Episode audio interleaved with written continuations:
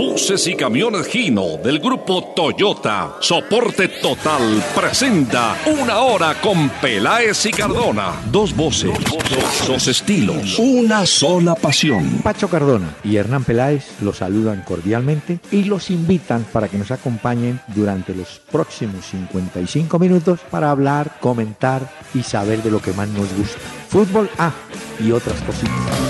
El doctor Hernán Peláez y Pacho Cardona presentan Una Hora con Peláez y Cardona. Fútbol, música y algo más. Solo por Candela.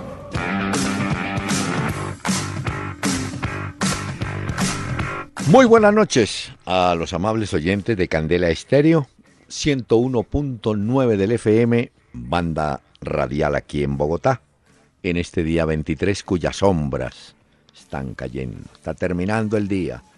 Joven, ¿cómo le va? ¿Qué tal? Doctor Peláez, buenas noches. Buenas noches a todos los oyentes que se conectan con nosotros. Muy bien, doctor Peláez, pero los jueves me da mucha nostalgia porque recuerdo que este es el último programa de la semana y digo, ¿cuándo será que los viernes haremos el programa? O los sábados o los domingos.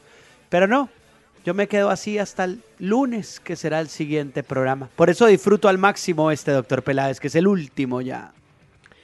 A los oyentes les quiero recordar que hay un dicho que se llama, o, se, o dice, lágrimas de cocodrilo. ¿Ya? ¿Entendés? El cocodrilo cuando llora es que le está echando mano yo. bueno, mire, señor. ¿Cómo eh, está, doctor Peláez? ¿Todo bien? Muy bien. Mire, como están jugando ya eh, para segundo tiempo Santa Fe, Once Caldas, ya tuvimos el de la tarde, Junior, del caso de Junior hablaremos. Le pido el favor de que al final, sin que usted me presione ni me apure, le daré el mm, paquetico de resultados. Ya. Bueno, el paquetico porque hay que hablar de la sub-17. ¿Qué también? Sí. Hablaremos del de Santa Fe. sí. En un rato entonces. Águilas de Río Negro. Y a las 8 acuérdese que América contra Jaguares de Córdoba, va ese también. Y la gente se preguntará, ¿cuánto público irá a ir? Le aseguro que llenan el Pascual. Ah, no, claro. Al América, que viene de ganar. Está de moda, está de moda el América. Hay mucha gente que quiere ver el equipo y esto. Claro. Y los goles, fíjese que si gana hoy es la tercera victoria consecutiva, ¿no? No, no, ahí va agarrando su fútbol, va encontrándose el América, va mostrando cosas interesantes. Hay que darle crédito al América que ahí va. Pero, ah, no, casi, casi me, le, sigo la cuerda.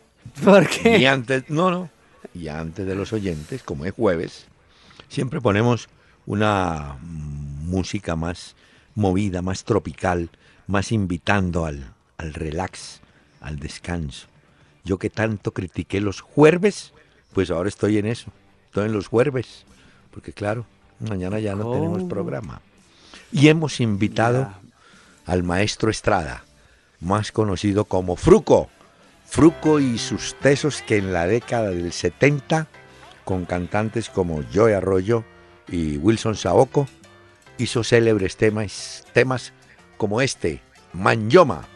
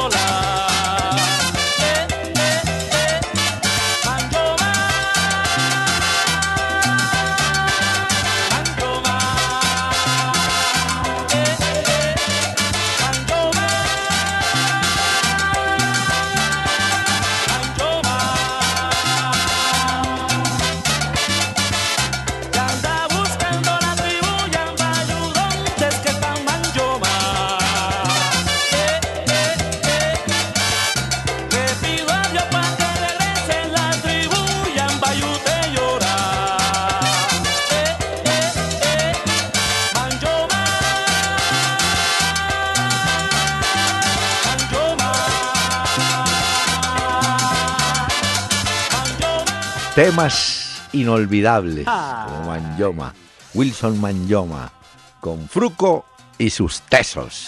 Este lo tengo, doctor Peláez. ¿Sí? Este disco lo tengo. Se llama Todos Bailan Salsa. Es un disco Ah. del año 98 de Fruco y sus tesos. Ah, pero Y este es un- nuevo. Disco recomendado. Porque ahí no solamente está Manyoma, sino está El Preso, El Ausente, El La Ausente. Pachanga del Fútbol, que no la hemos puesto nunca acá. Pero está ahí. Barranquillero arrebatado. No, es que yo con estas bailé ¿Sabe? mucho también, doctor Peláez, no Sí, crea. pero, pero mira cómo es la vida. Él habla del 98. Yo, el, el que yo tengo, el LP es del 70. Pero mire, Ah, no, pues. creí sí que la ya. música se mantiene. Ahora que mencionó usted la pachanga del fútbol, el tema original de la pachanga del fútbol lo grabó Carlos Argentino Torres. Y en ese, en ese tema él menciona a San Filipo. Toma la pelota San Filipo y tal. Tiene su cuento, la pachanga. Sí, no, está buena. Mira, doctor Peláez, hoy le traje canción, hoy que estamos también muy musicales en este jueves, le Sí. traje un grupo que usted me había pedido. Ja, Usted me pidió Village. un grupo estadounidense llamado Village People, Ah. de música disco.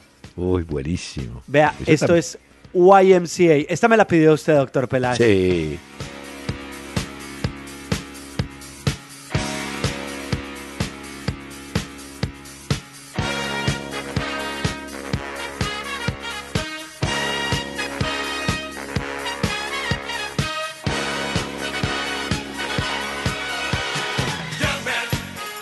Acuérdese que cuando uno baila esta canción, cuando llega la parte de YMCA, toca mover los brazos haciendo YMCA, ¿no? Como lo bailan en Estados Unidos. Ya.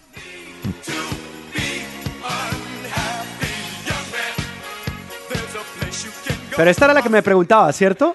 Sí, porque hay otra Ah, que bueno, es vea. que es con el abecedario. ABC, ¿no es no? ¿De Village People también? Sí, creo que sí. Bueno, Ah, le voy a buscar fo- No, entonces. pero ese está muy bueno. Eso también Oiga, tiene- oiga, oiga.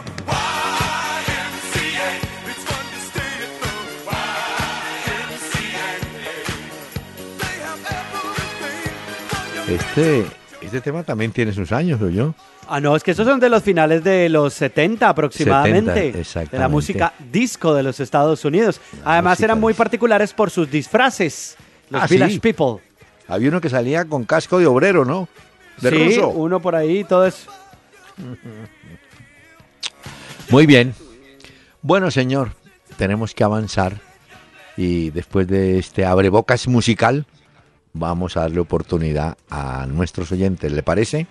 Me parece muy bien, doctor Peláez. Los correos, sus mensajes, sus tweets llegan a través de Gino en una presentación de Gino Colombia que nos invita al Gino Outlet 2017. Nos pueden escribir en tiempo real vía Twitter, arroba Peláez y Cardona. Ahí estamos. En Facebook, muchos a través de Facebook le han dado me gusta y nos escriben también en Facebook. Y otros en www.peláez y Cardona. Ahí también pueden oír los audios de los diferentes programas. Y tenemos también los podcasts para que lleven este programa en su bolsillo. Bueno, Diego Fer, así se llama, es el Fernando, Diego Fer Páez, dice, hombre, con el buen momento de Falcao en Mónaco, Peckerman debe adaptar la forma de jugar de Colombia para favorecer el juego de Falcao o debe ser Falcao el que se acopla al estilo de Peckerman. Bueno, yo, yo creo que en esto, Pacho, hay que hacer una- varias precisiones. Mire, eh, el técnico Peckerman se distinguió por jugar siempre con dos delanteros. Así es lo que yo Sí. veo. Y recuerdo, siempre hay dos delanteros. Entonces, si él quiere aprovechar el buen momento de Falcao, tiene que entender que en los costados, en los laterales, debe, hacer, debe haber proveedores de juego para Falcao. Mire que eso es tan cierto que en Ibagué se ha abierto una discusión. Un compañero nuestro, periodista Pinto, o Camilo Pinto, dijo, hombre, mire, con Gamero, con Gregorio Pérez en los dos partidos y ahora con Quintabani, el Tolima juega con un solo delantero en punta, que es Ángelo Rodríguez o Ángelo Rodríguez. Y preguntan en Ibagué, ¿no será el momento de buscar un segundo delantero para ver si se gana más presencia? En el caso de Colombia es diferente. vamos a jugar como lo hemos venido haciendo con dos delanteros.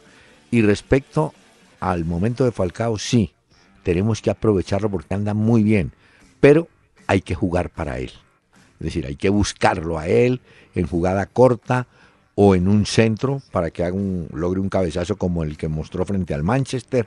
Yo creo que hay que aprovecharlo, Pacho. ¿no sí, yo comparto con usted, doctor Peláez, el comentario. Eh, claro, Falcao no va a poder jugar solo en la selección Colombia, pero sí tiene que tener jugadores que le distribuyan muchos balones para que encuentre esas oportunidades. Ahora, si recordamos el partido del Mónaco de esta semana en la Liga de Campeones, uno de esos goles, que es el de Palomita, muy bonito, lo recordamos es porque llega un balón del centro que aprovecha muy bien Falcao para el cabezazo. Pero la otra jugada, él es el que se roba el balón del costado, él hace casi toda la jugada y él es el que remata muy bien.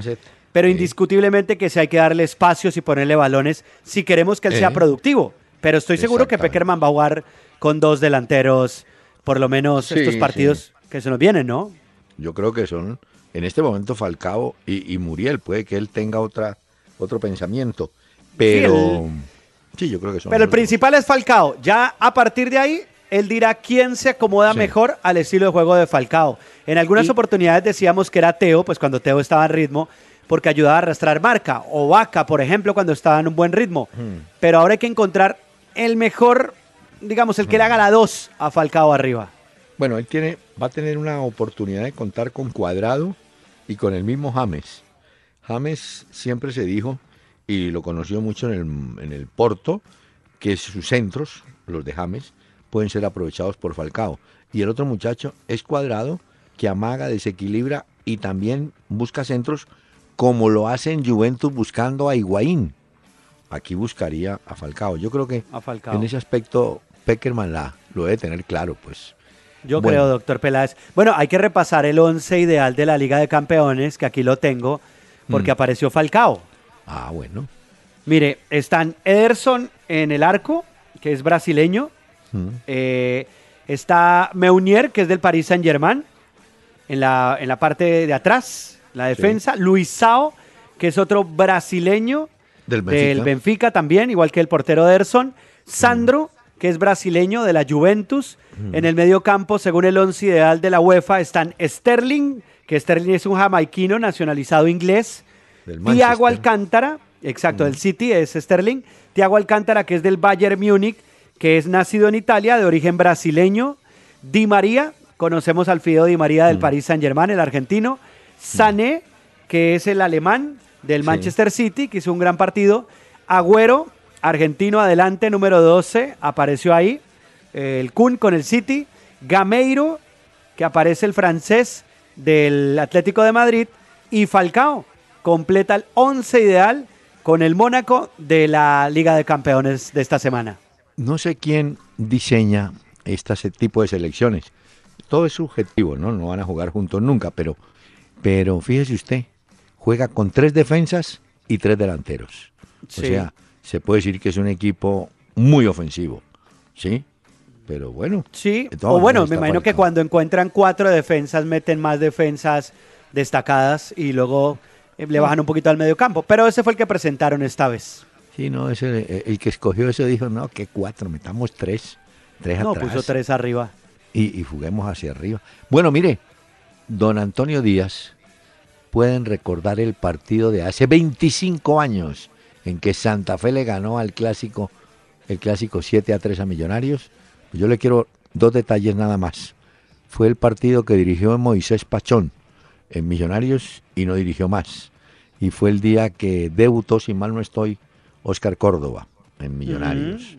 Y fue la tarde del Tren Valencia y la tarde de Tilger. De Tilger, claro. Esos se hicieron hasta para vender.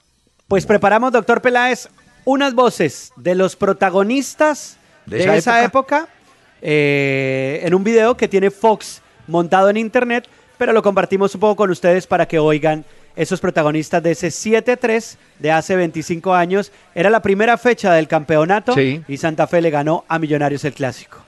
Entramos a la cancha tranquilo, a jugar el partido. Llegamos al estadio, siempre llegábamos una o dos horas antes. Me acuerdo tanto que la concentración fue absoluta ese día nos metimos a nuestro camerino. Y lo más emocionante para un jugador es salir y, y, escuchar eh, el, el, grito de Millo, Santa Fe por dos, tres minutos. Empezamos perdiendo un 1-0, un gol de Pocillo. Y el jugador con el que, el que tenía que marcar fue el que nos, el que nos anotó. Entonces eh, fue algo para mí, digamos, un baldado de agua fría en ese momento. Afortunadamente el gol vino muy temprano, el empate de Tilger. El primero fue una jugada por izquierda, creo que llega, tira un centro y bueno, llego yo y la empujo. El millonario estaba debutando un argentino, Cufaro Russo, y estaba marcando a Adolfo, al Tren Valencia. Y ese día me acuerdo tanto que Adolfo le dio un baile impresionante a, a Cufaro Russo. Hizo los goles, estaba, estaba eh, adelante estaba con Daniel Tilger. El segundo gol también fue una llegada por derecha donde me dejan solo y defino. El equipo logró complementarse muy bien y, tanto así que sacamos el resultado adelante. El tercer gol también fue una jugada así por el lado izquierdo y también defino, ¿no? O sea,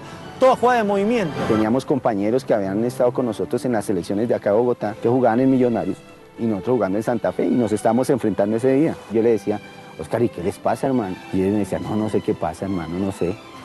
No sé, pero nosotros ese día es que estábamos como iluminados, yo creo. Una de esas tardes donde nada te sale, nada te sale. Íbamos al ataque, no convertíamos, venían y nos, atacaban y nos hacían gol. Y ganar un clásico 7 a 3 no lo gana uno todos los días. La verdad que, y más si hace tres goles. Y me tocó la posibilidad de haber hecho tres goles. Terminó el partido, nos abrazamos, nos abrazamos, muy contentos nosotros y, y pues la gente no se quería ir del estadio, me acuerdo tanto. Vea, doctor Pela, las voces de esa época. Sí, tiene razón.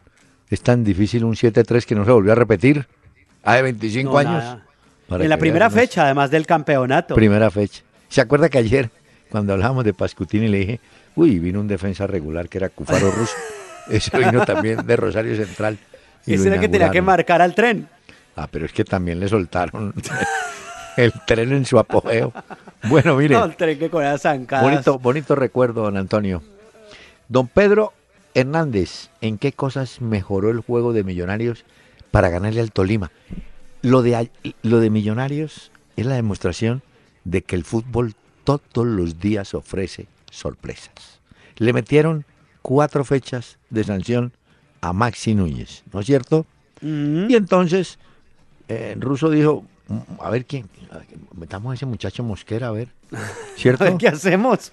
¿Cómo arreglamos esto rápido? Y, el muchacho Mosquera se apunta con dos goles y pase gol. O sea, no hubo, no hubo nostalgia por Maxi Núñez. Así es el No, y hubo juego. Mejoró muchísimo en el juego Millonarios. Sí. Eh, creo que hubo seguridad también. Mm. Eh, no sé si lo de Cufati fue interesante, lo de Mosquera también. Yo creo que mejoró muchas cosas Millonarios. Ese volante empuja, ese, ese va a ser un jugador importante, ¿sabe? Eh, Armando Vargas, así se llama también el delantero del Tolima. ¿Saben cuándo regresa el profe Reinaldo Rueda al frente de Nacional? Pues yo entiendo que la pregunta de él va muy ligada a una foto que se publicó en Montevideo con Borja y Rueda recibiendo las distinciones del diario El País, el mejor jugador, el mejor entrenador. Eh, yo creo que estar muy próximo a, regresar a Nacional, porque si ya viajó... creo que tiene 41 días de incapacidad en este momento, que cumple ya. ya. Él recibió su premio con bastón y todo, pero, creo que le habían dado una incapacidad de tres meses, si no estoy mal. Pero eso como también depende de la evolución de una persona. Entonces, si está antes, pues regresará antes, pero yo creo ya que veremos. Yo creo que regresan antes. Eh, sí, sí, sí, aguantó un viaje de cinco o seis horas en avión y otras seis para volver, eh, yo creo que es manejable Seguro. en la etapa de recuperación que está. Bueno, ¿es cierto que el Leicester despidió hoy al técnico Ranieri? No creo. Es la noticia de Europa, doctor Peláez. Está confirmada. Está confirmada. Exactamente. Ranieri deja de ser el técnico del Leicester destituido el día de hoy. Eh, hoy el Daily Mail, porque me puse a leer un poco acerca del tema, y el Daily Mail, que es uno de los principales diarios británicos, decía que fueron los mismos jugadores los que elaboraron la echada prácticamente de Ranieri, porque el club lo ha despedido el día de hoy. La noticia que se maneja es que Nigel Persson, que eh, antes había sido el técnico del Leicester, estuvo en 2008, 2009, 2010 y 2011, antes del italiano, podría ser la principal opción para llegar al Leicester. Pero fue la noticia de hoy en Europa y se ha hablado muchísimo aquí de eso. y es que Ranieri deja ese club al que lo devolvió a la categoría y con el que ganó Sí. la Premier League. Eh, así como hay oportunidades, ya contábamos el caso de Millonarios, también hay infidelidades. Pero a Ranieri le pasó algo que si él hubiese caído en cuenta, se hubiera ido. ¿Por qué? Porque él gana el campeonato de una manera impresionante, ¿no es cierto? Pero Ranieri sabía, y no había que ser ningún mago adivino, que ese equipo no iba a ser capaz de sostenerse, porque si usted me dice, es el Chelsea o es el Manchester, yo digo, tienen nómina, tienen estructura, ganan este campeonato y puede que ganen el otro, pero las probabilidades de que ganara Leicester otro campeonato eran muy lejos, muy lejanas. Claro. Yo creo que Lo que sí, veo, doctor Mm. Peláez, es que con esta salida de Ranieri, pues complican las cosas, obviamente, del Leicester en la Liga de Campeones, que no le fue mal. Es que el. Leicester sacó un descuento gracias al gol de Bardi. Exacto. Recordemos que el Leicester jugaba en Sevilla. El Sevilla le gana 2 a 1 al Leicester. Y con un 2 a 1 es la llave más apretada que hay. Y esto es remontable en Inglaterra. Es que creo que fue la prensa española la que dijo lo mismo. Dijo, sí, ganó el Sevilla 2-1, pero ese gol visitante le da alas, le da empuje al Leicester en el partido de regreso. Y si cambian de técnico, con más razón, porque No, usted pues sabe claro. que técnico que llega siempre tiene la oportunidad de ganar, ¿no? Y en la Bueno. Premier League sí es cierto que el equipo marcha muy mal. Muy Pues mal. en este momento Leicester está en el puesto número 17 No, por con eso. 21 puntos y está con decirle que entra a pelear el descenso porque los Bueno. tres que están ahí al fondo, que son el Hull City, el Crystal Palace y el Sunderland, el Sunderland tiene 19 igual que el Crystal Palace. El. Hull City tiene 20 y el Leicester tiene uno más, o sea que está al borde de pelear el descenso. Eh, y mire lo que le digo. Muchas veces un técnico gana el campeonato y se va. ¿Por qué? Porque queda su imagen de ganador, de campeón. Eh, Ranieri prefirió arriesgarse a sabiendas. Yo creo que Ranieri, tipo veterano, tenía que entender que con ese equipo no iba a poder sostener un campeonato seguido, otro campeonato. Eh, Martino, me acabo de acordar, cuando Martino se va de Paraguay, dijo mm, a los días, dijo, es que el equipo es el mismo, los jugadores son los mismos, pero para todos van pasando los calendarios. Como quien dice, el equipo, el Paraguay de ese momento no estaba en el mismo nivel del Paraguay que tuvo su momento bueno con Martino. Entonces Martino salió y se fue. Así que yo creo que Ranieri no cayó en cuenta, no sé. Pero Bueno. Ranieri decía en su momento que el sueño de él era jugar la Liga de Campeones con el Leicester. Bueno, y no van mal en la Liga de Campeones. No, pero- pero es que sí, tienen que remontar un marcador ante el Sevilla que todavía está abierto. 2 a 1 es remontable, pero lo echaron. Bueno, eh, John Ferreira, ¿cómo es la teoría? ¿Técnico ratificado, ex técnico confirmado? Sí, señor. Cuando a usted le digan, le damos un voto de confianza, es que lo van a votar. Mucho Ay, cuidado. hombre. Cuando el jefe lo llame a la oficina y diga, uy, hermano, yo creo en usted, yo confío en usted, pum, lo van a echar. Téngale cuidado. Bueno, Pablo Mateus. Qué buen, qué buen tango. ¡Ah! Le gustó el tango de anoche, hombre. ah, lo que a puso usted Fabio ayer acá. Mateus. Uy, sí. Eh, percal. Pero, pero el mundo es atrevido. ¿Sabe qué? Esta mañana conversando con ese neófito en música que es Gardiazabal. ¿Sabe Sí, qué me dijo? le dijo. Que Gardel y Maluma le dije Gardiazabal, por favor. ¿Qué? ¿Qué? No, no, sí.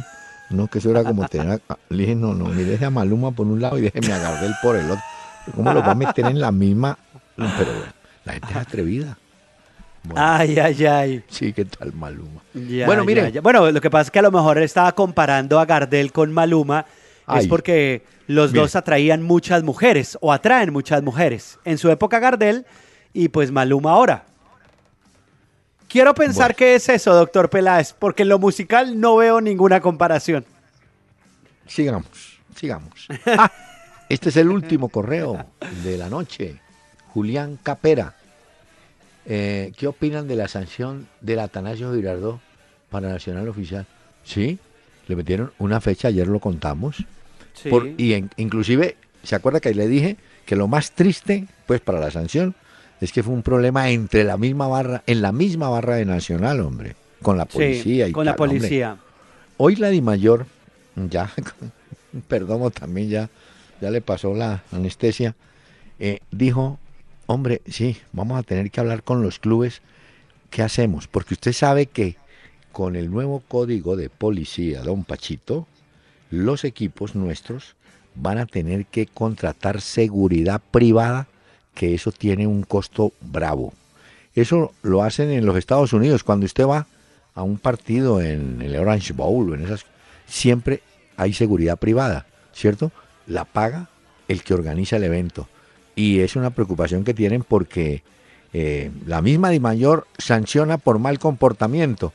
Pero la pregunta es, ¿cómo evitar el mal comportamiento? Y ya les dijeron, no, no, tienen que contratar seguridad privada y mecanismos de control de ingreso. ¿Se acuerda que dijeron que las cámaras y que la cédula y que no sé qué? Sí, que metían nada. que la tecnología, entonces... nada. Yo me acuerdo que se han hablado de temas como, número uno, tecnología. No, número dos, reforzar la seguridad.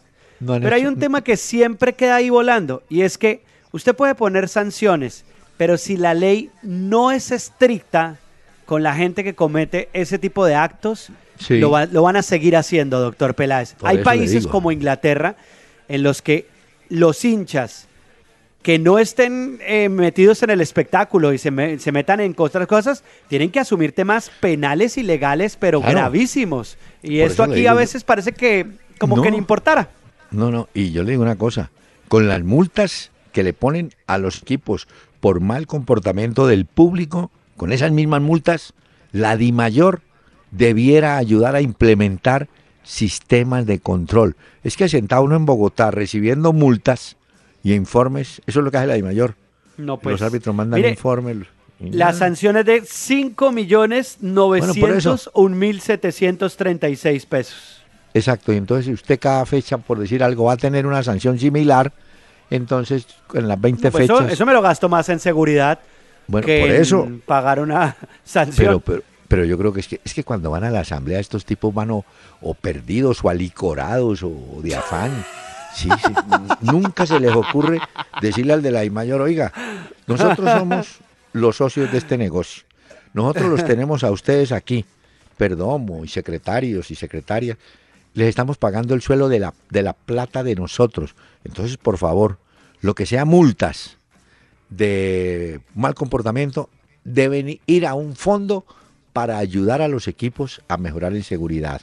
Y de la multa a los jugadores, que es un negocio impresionante, debieran también dar algo para mejorar el comportamiento de los jugadores. Pero es que uno, Seguro. vuelvo y le digo, uno sentado en la 34 aquí tomando tinto, le traen el informe, métale multa ahí 5 y 10 y Pero 20. también, doctor Peláez, hay una cosa. Si usted ve, hay un hincha que supongamos eh, metió un arma, pues un Sí. puñal, agarró a otro, le metió puñaladas en un estadio, suponiendo. Mm, Luego se lo llevan, lo dejan libre al tiempo, no hay ninguna sanción ejemplar ni nada, ni la ley actúa. Es que eso también es gravísimo, porque usted puede poner toda la seguridad del mundo, los pueden cerrar, pero, si los dejan libres, Pero le digo esto, no está bien. Pero usted la planteó desde el comienzo. Si yo entro un arma blanca y no hay un control, no hay un detector de metales, no hay nada, ese es el primer pecado del, del fútbol. Hombre, controlemos la entrada, señores. Cuando usted va al aeropuerto de Bogotá, va a salir, lo pasan por rayos X, le hacen quitar Todo. la correa, los zapatos, todo. todo. Entonces, cuando usted llega al avión, no puede llevar arma blanca. Y resulta que aquí llega Oriental y entra con arma blanca y nadie da cuenta Sí, porque no, no, es hay. una locura Bueno, eso. No, es que, por eso le digo, ahí es donde tienen que meter la plata. Sistemas de control.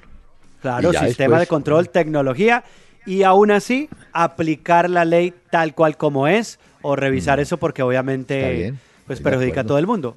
Señor, está este mensaje, por favor. Estamos transmitiendo desde el Gino Outlet, chasis para camiones con capacidad de carga bruta de 3.2, 4.1, 5 y 5.9 toneladas y chasis para bucetón a precios 2016. Gino es soporte total. Válido del 1 al 28 de febrero de 2017. Mayor información www.gino.com.co slash Gino Outlet. Dos voces, dos estilos, una sola pasión. Una hora con Peláez y Cardona. Por Candela 101.9. Fútbol, música y algo más. Usted sabe que de hoy, hoy 23, en un mes, estamos jugando contra Bolivia Ya. en Barranquilla y estrenando Gramilla, Gramilla, en el Metropolitano, ¿no? Sí. Un mes. Esa es la, esa es la buena noticia porque volveremos a ver a la selección Colombia y de cierta forma nos anima ver otra vez este camino rumbo a Rusia. Sí. Lo que me preocupa no es tanto eso, lo que me preocupa es el partido siguiente, no el de Bolivia, sino el otro, porque es que Colombia deberá ir a Quito a enfrentar a Ecuador y ese sí me preocupa. Ay, hombre, este muchacho. Pero dígame una cosa, co- contra Bolivia eso hay que ganarlo, pues, eso no cabe dentro de nadie Sí. que perderlo ni empatarlo. Ve, haga una cosa. Cobre primero ¿Qué hacemos la primera contra Ecuador? Y espere la segunda quincena. Pero nadie le va a pagar la segunda y después te pago la primera. Sí, el primero es Bolivia. Vamos a intentar ganarle a Bolivia. Yo creo no, que hay vamos con a qué. ganarle, doctor Peláez. Y vamos a ganarle, No puede sí. ser nomás. Bueno, por eso, pero hay que ganarle. Sí, es cierto. mm, Esa fecha es Colombia-Bolivia en Barranquilla, Argentina-Chile, que es un partidazo. Será a las señor. 6 y 30 hora de Colombia. El mismo día tendremos a las 6 de la tarde Uruguay-Brasil, otro partidazo en Bueno, Montevideo. Paraguay-Ecuador a las 6 de la tarde en Asunción y Venezuela contra Perú en Maturín. En Maturín. Ah, qué bien. Hombre, sobre eso le tengo un dato, hablando de ciudades sedes. Hoy la Confederación Suramericana determinó que el estadio El Teniente de Talca, Chile, no puede ser escenario del Sub-17 que comenzó hoy. Ah. Encontraron que el estadio no cumplía con las condiciones. Bueno, se pusieron, se pusieron serios. Y entonces dijeron, no señor, no puede ser. Ay, ay, ya me va a poner esto. Ya. No, no, yo quiero hablar del Junior al final, tranquilo. Pero ya me sintió el tono, ¿no? Sí, sí, ya, doctor. Peláez y de la Ya, ¿sabe qué? sub-17. Le doy la tabla de posiciones de la eliminatoria, ya que nos metimos por ahí. Sí, a ver. Bueno, en este momento Colombia está fuera del Mundial. Eso sí, yo creo que todos lo sabemos. Colombia es sexta con 18 puntos. Está así. Brasil, primera 27. Segunda, Uruguay 23. Tercero, Ecuador con 20 y es el segundo rival que viene en la próxima fecha. Cuarto, Chile con 20. Quinta, Argentina con 19. Colombia sexta con 18. Séptima, Paraguay con 15. Octavo, Perú con 14. Noveno, Boliv- Bolivia con 7. Si no le ganamos a Bolivia, pues se apague y vámonos. Bueno, Décimos con Venezuela, 5 puntos. Muy bien. Mire, del partido del Manchester, no, del Manchester fue no, el de ayer, de Juventus. El partido Sí. de Juventus. El número preferido para ese partido fue el 2. Dos cambios y los dos cambios de Juventus, dos goles. Y los goles los hicieron en dos minutos. Eh, dos minutos, pum, se acabó el partido. Esto me hace acordar lo que pasó con Junior en el primer tiempo. En cuatro minutos recibió Mm. dos goles. Muy triste. Ay, doctor Peláez. Señor, mire, voy a invitar a Fruco. Fruco y sus tesos.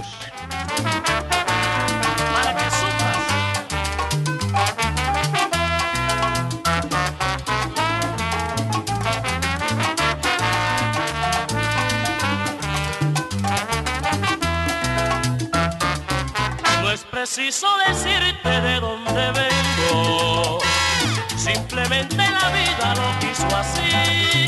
Ya mañana temprano seremos dos extraños, pues jamás me detengo ni en el camino ni en el amor. No es preciso que sepas cuál es mi rumbo. Una hora con Peláez y. Por Candela 101.9. Fútbol, música y algo más.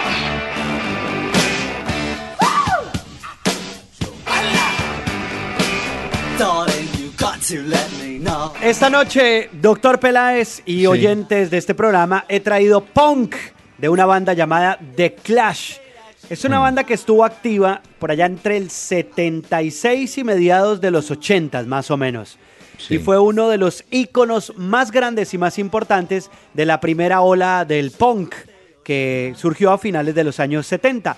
Esto es The Clash y seguramente ha habido alguna vez esta canción. Desde Londres están aquí con nosotros esta noche. One day is fine and next is black. So if you want me off your back, well come on and let me know. Should Bueno. I stay or should ¿Qué le parece Con The fa- Clash, doctor Peláez? Luego se pone más movidita la canción más ¿Ah, sí? adelante. Ya, Sí, sí, sí, para, vi- para jueves hoy ya. Sí. Oiga, oiga.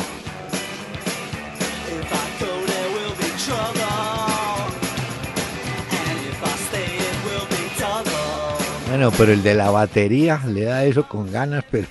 Bueno, mire, señor, varias novedades con jugadores colombianos hoy en partidos de Europa. Empecemos. Sí. A ver, a ver. ¿Le fue bien a Santos Borré, señor? Le fue bien, pero mal, porque hizo el gol de la victoria, pero quedaron eliminados. Le ganó el Villarreal al Roma 1 a 0, gol de Santos Borré. Sí, pero el global terminó 4 a 1. Ah, no, el, el- el clasificó fue el Villarreal. Ah. Sí, sí, la clasificó fue el Villarreal ahí. Al que le fue mal hoy fue, bueno, a todo el equipo, a Fiorentina. Perdió en su casa 4-2 con el Borussia Mönchengladbach. Vi jugar otra vez a Carlos Sánchez integrando una línea de tres defensas, pero les fue mal. Les hicieron Ya. cuatro goles. Le confirmo, doctor Peláez, porque sí estaba equivocado yo. Mm. Sí, el Villarreal ha sido eliminado. O sea que hubo gol de Santos Borré, pero no le alcanzó porque en el global la Roma terminó 4 a 1 ganándole. Bueno, y no, es que no hubo así. Bueno, hubo otro Estuvo resultado. Davidson Sánchez en el Ajax. Estuvo en el Ajax. Bueno. Le pusieron ganó- amarilla, entonces queda suspendido. Bueno, pero ganó 1-0 al Legia Varsovia. Eh, ese muchacho ha venido ganando titularidad. No sé si será que hace rato quiero saber, ¿sabe de quién? De, ¿De quién? De Casierra. Pero no me lo ponen Ah. a Casierra, hombre. Casierra. A ver, a ver, Casierra. No, creo que es suplente, ¿no? Porque hoy me pareció Sí, no. no, no apareció en la. Sí, pero no, no apareció. Yo le digo si estaba por lo menos de suplente. Sí, estaba, Hoy- de ca- estaba ¿Sí Mateo estaba? Casierra. Sí, sí estaba. Pero creo que no entró. No, no entró, pero No sí estaba de suplente. Le doy Bueno. los clasificados rápido de la Liga de Europa. Es que son 16. Bueno, señor. Bueno, el Krasnodar clasificó, le ganó, eliminó al Fenerbahce.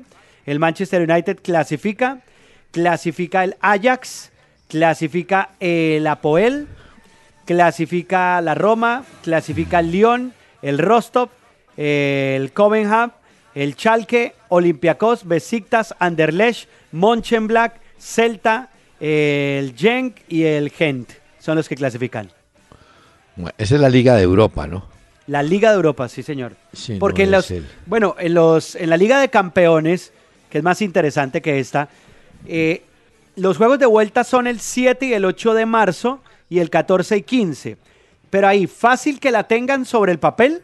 París Saint Germain después de su goleada sobre el Barcelona y el Bayern Múnich. Eso quiere decir los que más difícil la tienen son el Barcelona y el Arsenal. Real Madrid, Manchester City, Atlético de Madrid, Juventus, digamos que no deberían tener problemas. Benfica, Dortmund y Sevilla, Leicester sí son los más parejos, así que habrá que esperar a ver qué pasa hasta marzo, que ya vamos a arrancar Bueno. marzo pues en la Liga de Campeones. Le cuento que el Milán, el Milán de Italia, donde juega Vaca, eh, sigue Canavaro buscando un centro delantero y uno de los candidatos es Carlos Vaca. Pero Vaca parece que definitivamente no está interesado. Mm, no que se va.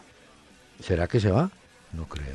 Yo creo que se va porque no sé si usted tiene algún nombre de delanteros que interesen al Milan, porque yo sí tengo nombres No. que ya leí hoy en Italia. Sí, pero tengo uno que me llama la atención.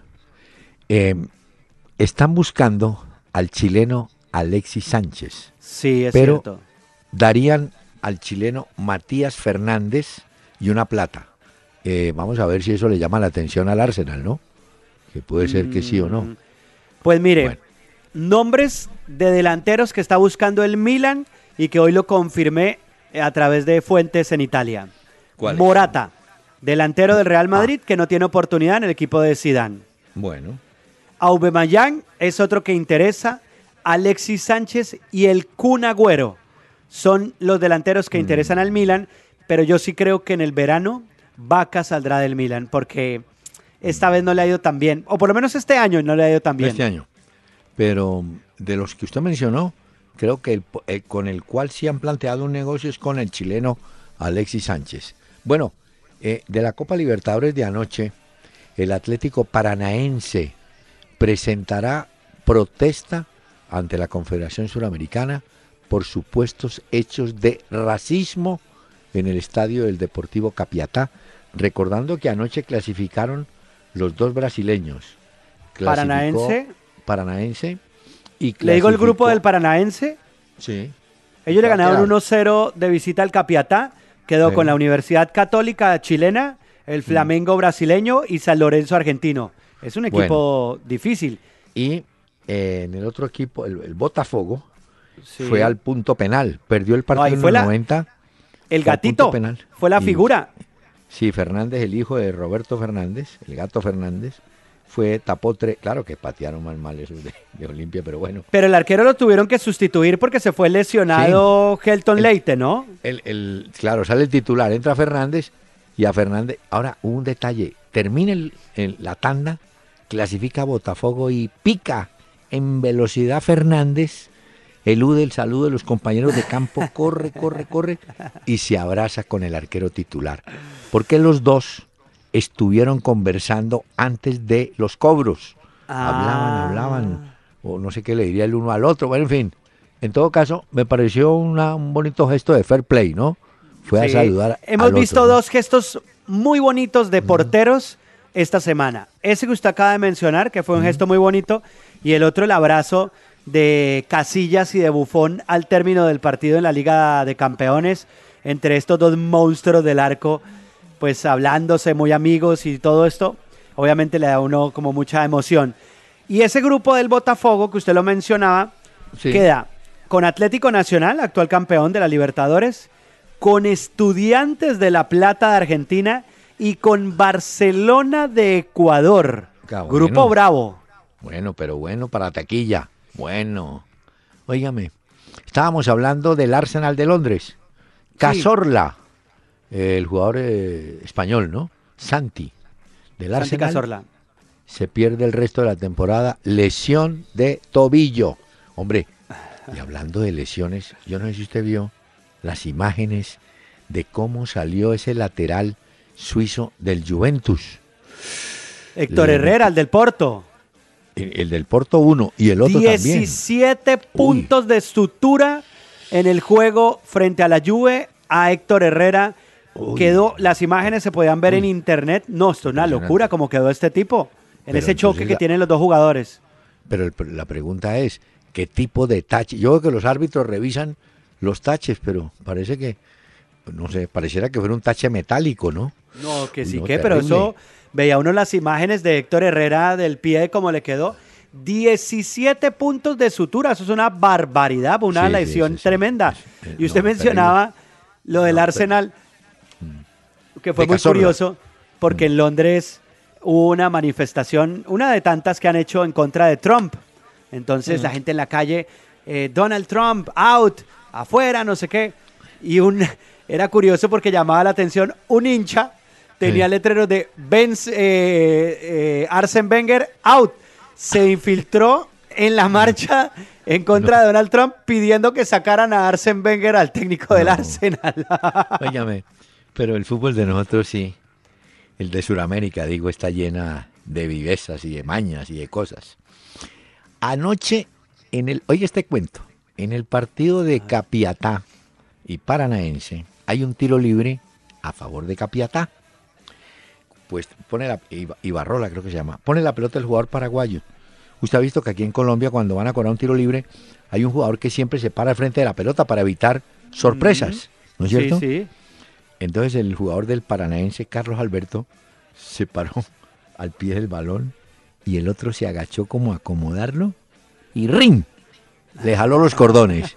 Y, y el pobre Carlos Alberto bregando a amarrárselos y cobraron. O sea, Ya sabe usted que se agachó y le jaló, hombre. Pero es que unos inventos tan raros. No. Doctor Peláez, No, no, usted me preguntaba hace un rato que si era oficial la despedida o la echada De mejor, Ranieri. de Ranieri del Leicester. Sí. Sí. Hubo comunicado oficial del Leicester y lo publicaron a través de sus redes sociales. Aquí lo tengo, lo publicaron a través de Twitter. El comunicado en el que dicen que Ranieri hasta el día de hoy fue técnico del Leicester. Qué pesar. Y salió.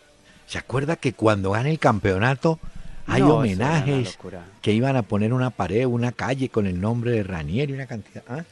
No, pero usted qué haría en ese caso? ¿Usted seguiría con ese sueño de Liga de Campeones que No, tenía él o usted no, hubiera abandonado cuando ganó la Premier y se va como un héroe? Yo, yo hubiera abandonado, porque es que vuelvo y le digo, si el Leicester fuera un equipo grande, no sé, Barcelona o Real Madrid, usted gana un campeonato y cree que con la nómina reforzada puede ganar el que sigue, ¿cierto?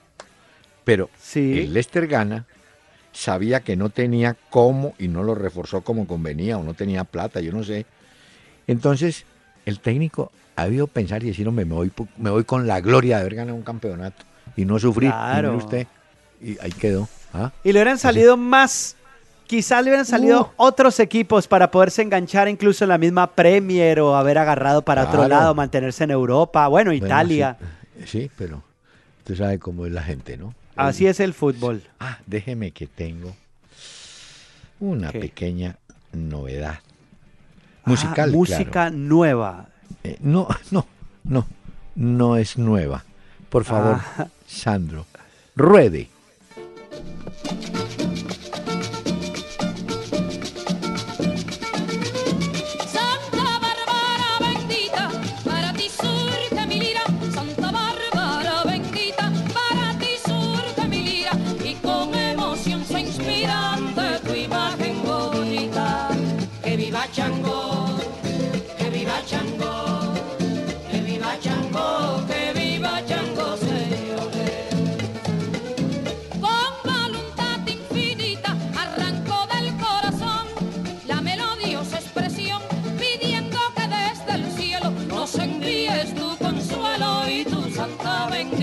¿Cómo le pareció? Ah, qué bueno, Bárbara. apenas para este jueves. Eh, eh, ya que usted no va a trabajar el viernes, disfrute. Disfrute el jueves. Sí, porque hay que disfrutar el jueves, señor, con Celina y Rebutilio. Qué bueno.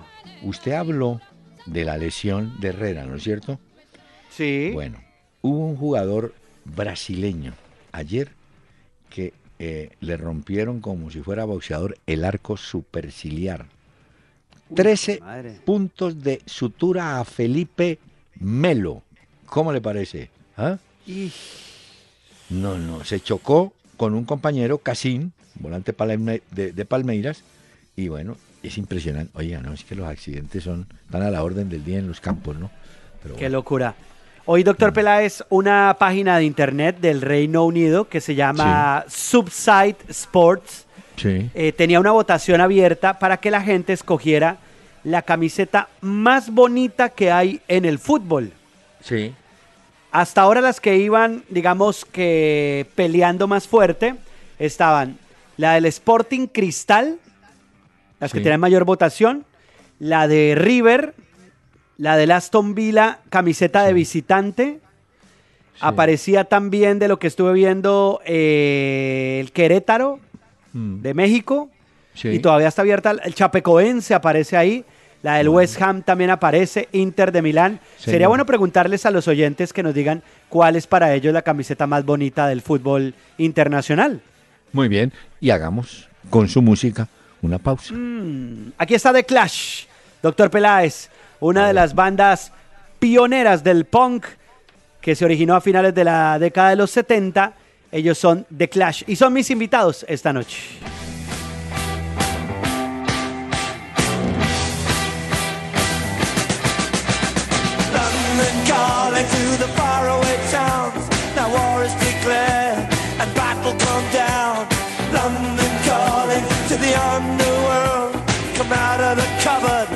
Boys and girls. London calling, now don't look to us. Phony Beatlemania Dos voces, dos estilos, una sola pasión. Una hora con Peláez y Cardona. Por Candela 101.9. Fútbol, música y algo más. Bueno, señor, tenemos fútbol el sábado y el domingo en Colombia. Sí, pero antes, doctor Peláez, esta noche, acuérdese que el América juega contra Jaguares de Sí, Córdoba. Ahorita a las 8, hombre, tranquilo. Ah, bueno. no y no hemos hablado del fútbol de hoy todavía. Nos toca hablar de eso Ahorita también. más- Pero bueno, ay. Antes, el sábado hay dos partidos aplazados: Río Negro Águilas, Huila con- y Junior Millonarios. Son los dos aplazados. Bueno. El sábado, Patriotas Cali, Sí. Equidad Nacional, que van a jugar en el Campín, va a las 7:45. El domingo, Santa Fe Cortuluá, que va en el Campín, a la 1 y 15. Extraño el horario. 3.15 Medellín Tigres, Jaguares Alianza Petrolera 3.15, 5.30 Tolima Envigado, América Pasto en el Pascual 5.30 y a las 7.30 Bucaramanga 11 Caldas. Y el domingo no se vaya a perder Atlético de Madrid contra Barcelona Muy bien. 10 y 45 de la mañana, doctor Señor, Peláez. pero usted quiere que ponga a Manyoma o le doy los resultados de la tarde y de la noche. Póngame un pedacito de Manyoma, si es tan amable, y háblenos de lo que ha pasado Ah. Bueno, esta tarde. Muy rápido, Sandro.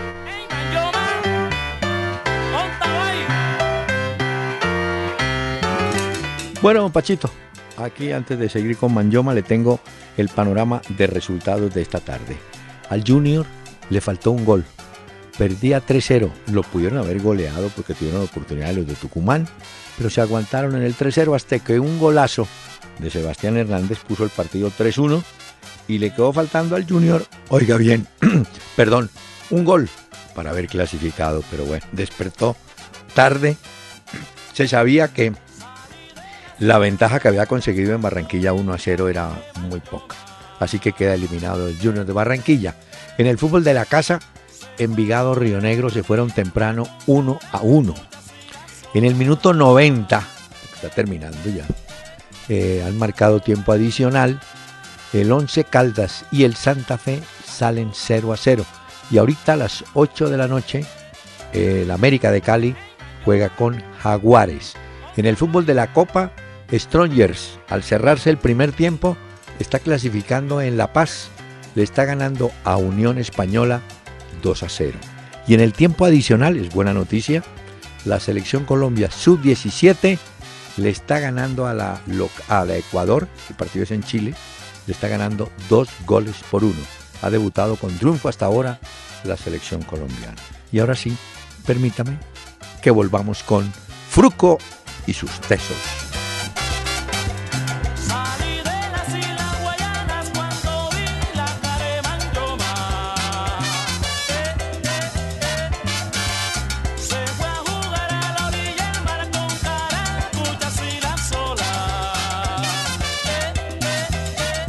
Buses y camiones Gino del grupo Toyota, soporte total, presentaron Una Hora con Peláez y Cardona. El doctor Hernán Peláez y Pacho Cardona regresarán el próximo lunes a las 7 de la noche por Candela 101.9 para presentarnos Una Hora con Peláez y Cardona. Fútbol, música y algo más. Solo por Candela.